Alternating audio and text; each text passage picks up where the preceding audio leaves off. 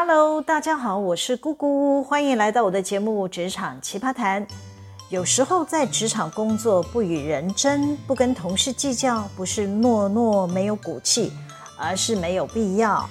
碰到有特殊身份的人要推诿任务，或是有紧急任务需要放低姿态请托，我也只能选择认清现实，为五斗米折腰啦。好，事情是这样的。前一阵子呢，我就莫名其妙接到一份工作，丢给我的人呢，先给他起个代号叫 M 小姐吧。有一天啊，他突然跑来找我说：“姐姐，你负责公司的资产管理吧？”我本能升起了戒慎恐惧心，我脑中想着我是有哪件事没做好，被 M 小姐抓包了吗？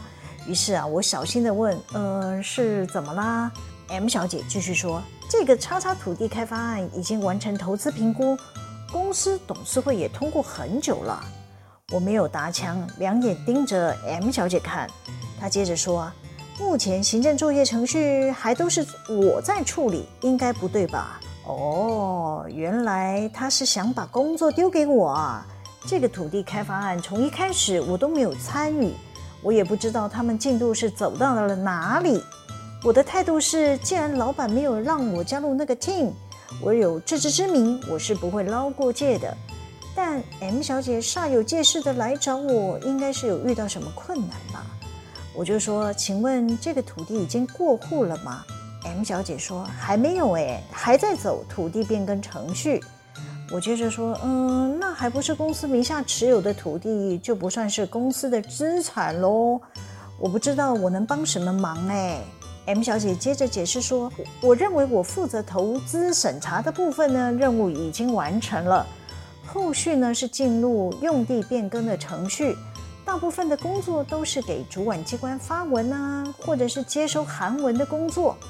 我认为这些工作啊，都该由行政部门接手了。”我犹豫了一下，说：“我从头到尾都没有参与这个开发案。”万一有什么需要向主管机关说明的，我怎么会知道要如何应应呢？M 小姐为了要我接收，又继续说：“啊、你放心啦，韩文不是我们写的，会有外部的顾问协助，你只要负责跑公司发文用印就好啦。其实没有什么事情。”我心想，既然没有什么事情，那你干嘛不愿意做，要丢给我嘞？好啦，我是师大啦。M 小姐是大股东的人，我不敢为难她了，就答应她把工作移交给我吧。可能有人听到这会问姑姑姐，你这是向权势低头吗？嘿嘿嘿，嘿啦，我是向五斗米折腰啦。我是不想让其他人有理由跑去跟上面的老板说，该我做的任务呢，我不愿意接收之类的话。M 小姐看我同意了，就回去她座位抱了一大箱的文件给我。他说啊，这些都是开发案的相关资料，一起移交给你喽。坦白讲，他一下丢出这么一大箱文件啊，短期间我也很难消化。我打算看事办事，简单讲就是出了什么问题，我再去翻查解决就好了。没多久呢，我就接到 M 小姐写了一封电子邮件给我。她说啊，因为发生了某某问题，必须要在一周内提出新版的土地建价报告。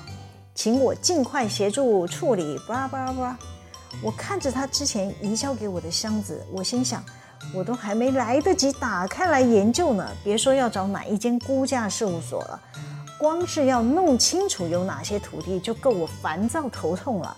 我想到最快解决问题的方法，应该就是联络之前 M 小姐委托过的估价师，毕竟那些估价师手边会有既有的档案。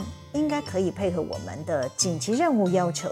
我先去查找原先委托的估价事务所联络的讯息，发现当年付出的鉴价费用竟然高于一般事务所两三倍的行情。于是呢，我又回头去找 M 小姐讨论了。我就问她说：“哎，你一周内要取得鉴价报告，可能会来不及找其他事务所承做吧？”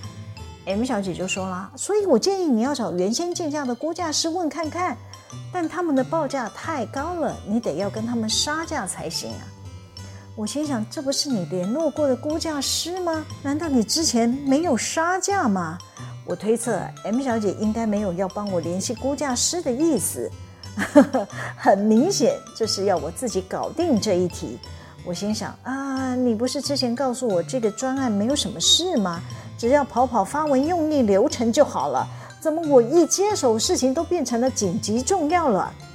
然后呢，还要我跟没有合作过的估价师谈杀价的事情，又要人家一周内交件，呃，这是要为难谁呀？这么紧急重要的任务，我想着该怎么跟估价师开口。我不能先拜托估价师赶工出报告，等对方同意接任务之后呢，再开口说劳务费是不是要打折之类的。估价师应该会认为这个是我精心布下的圈套，诱骗他上当吧？怎么会有个不曾合作过的人突然打电话给他说要派案子给他，然后呢还要要求一周内赶件完成，等任务谈定了以后呢，才提出什么劳务费要打折之类的。他们可能会生气，反悔，不愿意接手。那我要怎么交差呢？我想啊，我得姿态放软，要诚实的跟估价师商量，不要让对方误解。于是呢，我一一打给估价师们。对，因为我们需要两家以上的报告，没办法，要有公信力嘛，所以要找两家。我询问估价师接案的意愿，并且先表明说。呃，这是调之前档案来改，是不是费用可以少算一点啊？其中有一位估价师就不客气地回我说了：“哎，虽然是旧案重新鉴价，但我们得要更新附近土地建物的成交讯息呀，不是你想的这么简单哦。我们得要忙好几天呢，况且啊，你们还要要求我一周内要交件，巴拉巴拉。哎呀，我只能好言好语地拜托。”请估价师们再仔细精算一下，再寄给我报价单，我好回去呈报老板同意之类的说辞。通常啊，估价师不可能一口气降价，降到老板会满意的价格，只能来来回回跟估价师商谈。好比说，另外一家报价比你低耶，老板可能会不满意哦。哎，我不是骗他，我是说真的。我还不敢直接还价呢，我是怕我出的价格是破坏行情，万一把估价师给惹毛了，反而生气退回我的委托案，骂我不尊重专业，我还得再找其他人接手。不仅啊，一周内是交不了差了，可能还要花更多的钱给新的估价师加班费之类的，可能会得不偿失。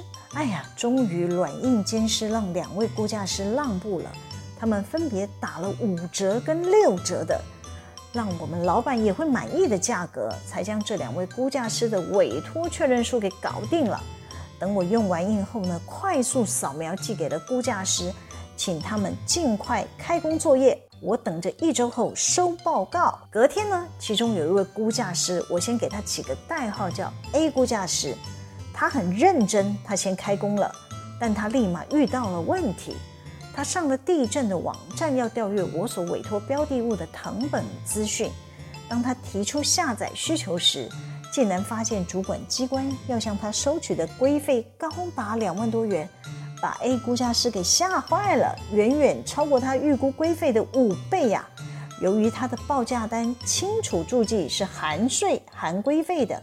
这规费暴涨了五倍，可是会让 A 估价师赔钱，哎，压缩他的事务所获利空间，对他而言当然是一件大事啊！他必须立刻知道我们公司的立场。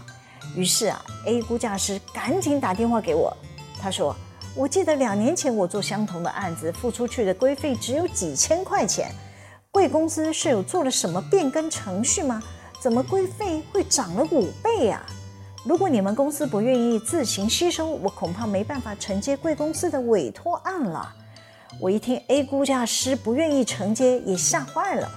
我诚实地告诉他说：“其实我也是半路接手这个任务，我不清楚发生了什么事啊。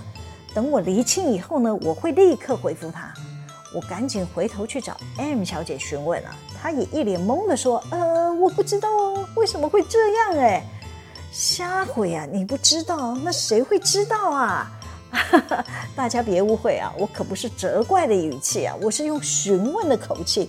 我发誓我没有在他面前翻白眼。M 小姐啊，要我去找专案特助问，我又跑去找专案的特助啦。没想到他也搞不清楚我在说什么，我真是快疯了。这时候呢，我们那个 A 估价师真的是非常的认真，他又打了通电话给我。他说啊，他上网帮我查到发生了什么事了。重点是，他提了个建议。他说啊，由我们公司自己出面申请一份成本就好了，只需要缴一份规费，没有必要为了同一个标的物的建价报告，让政府收了两份高昂的规费。请我们公司呢，再把它扫成了电子档后寄给需要估价的事务所就行了。A 估价师还说啊，他愿意将他的报价金额中有关规费的部分呢，再折让退还给我们。他认为这是最好的解决方案。叭叭叭，可能有人听到这会觉得哪里不对劲吧？不是该紧咬估价师的报价单吗？估价师自己注记的报价单是含规费的哦。估价师自己没有预估到规费的暴涨，怎么反而要公司方吸收规费了呢？但我要承认，这问题我们都有责任。A 估价师没有先查询我的委托标的物。因为时间匆忙，就依照之前的标的物报价。而另外一位 B 估价师呢，有多问我一句：“呃，你们要估价的标的物有没有改变呢？”我当下回答没有。但事实是我委托的标的物虽然没有改变，但我们却做了他项权利的抵押设定，以至于整个謄本列印的张数暴增啊，相关的费用也就跟着变动了。这是我与两位估价师都不知道的状况下，倘若我要是紧咬报价单的价格寸步不让，我相信这两位估价师可能会选择弃案不接了。那么一周后，我的任务铁定会开天窗。于是呢，我就向老板报告，原先签的委托书会有变卦了。我提议照 A 估价师的建议执行。由于时间紧迫，我们又别无选择。老板同意在不改委托书的情况下呢，我赶紧打电话通知 A 估价师，告知他我会负责把謄本申请下来，届时呢会扣下他愿意折让的价格付款。我又联络了 B 估价师，我估计他应该还没有动工。B 估价师接到我的电话，听我说明了整件事的来龙去脉后呢，他同意比照 A 估价师折让规费退回给我。通话结束前呢，B 估价师说了一句：“哎，你很难得耶，会站在我们估价师的立场考量，不像有些公司的人会要我们吞下报价单的价格。”我回说：“啊，没有啦，我们有不对的地方。”没有注意到他项权利事项变更会影响规费暴涨，只好尽快想办法补救啦。虽然我是为了五斗米折腰，不得不接下别人不想做的任务，但我还是竭力的完成了，也赚到了估价师对我的正面评价。我觉得这个腰折的是有价值啦。好啦，今天先分享到这里。喜欢我们的主题吗？可以帮我们留言、按赞、分享、订阅。每周日都会有更新的内容在各大 Podcast 平台上传，请大家要记得追踪我哦。谢谢大家的收听，我们下次见喽，拜拜。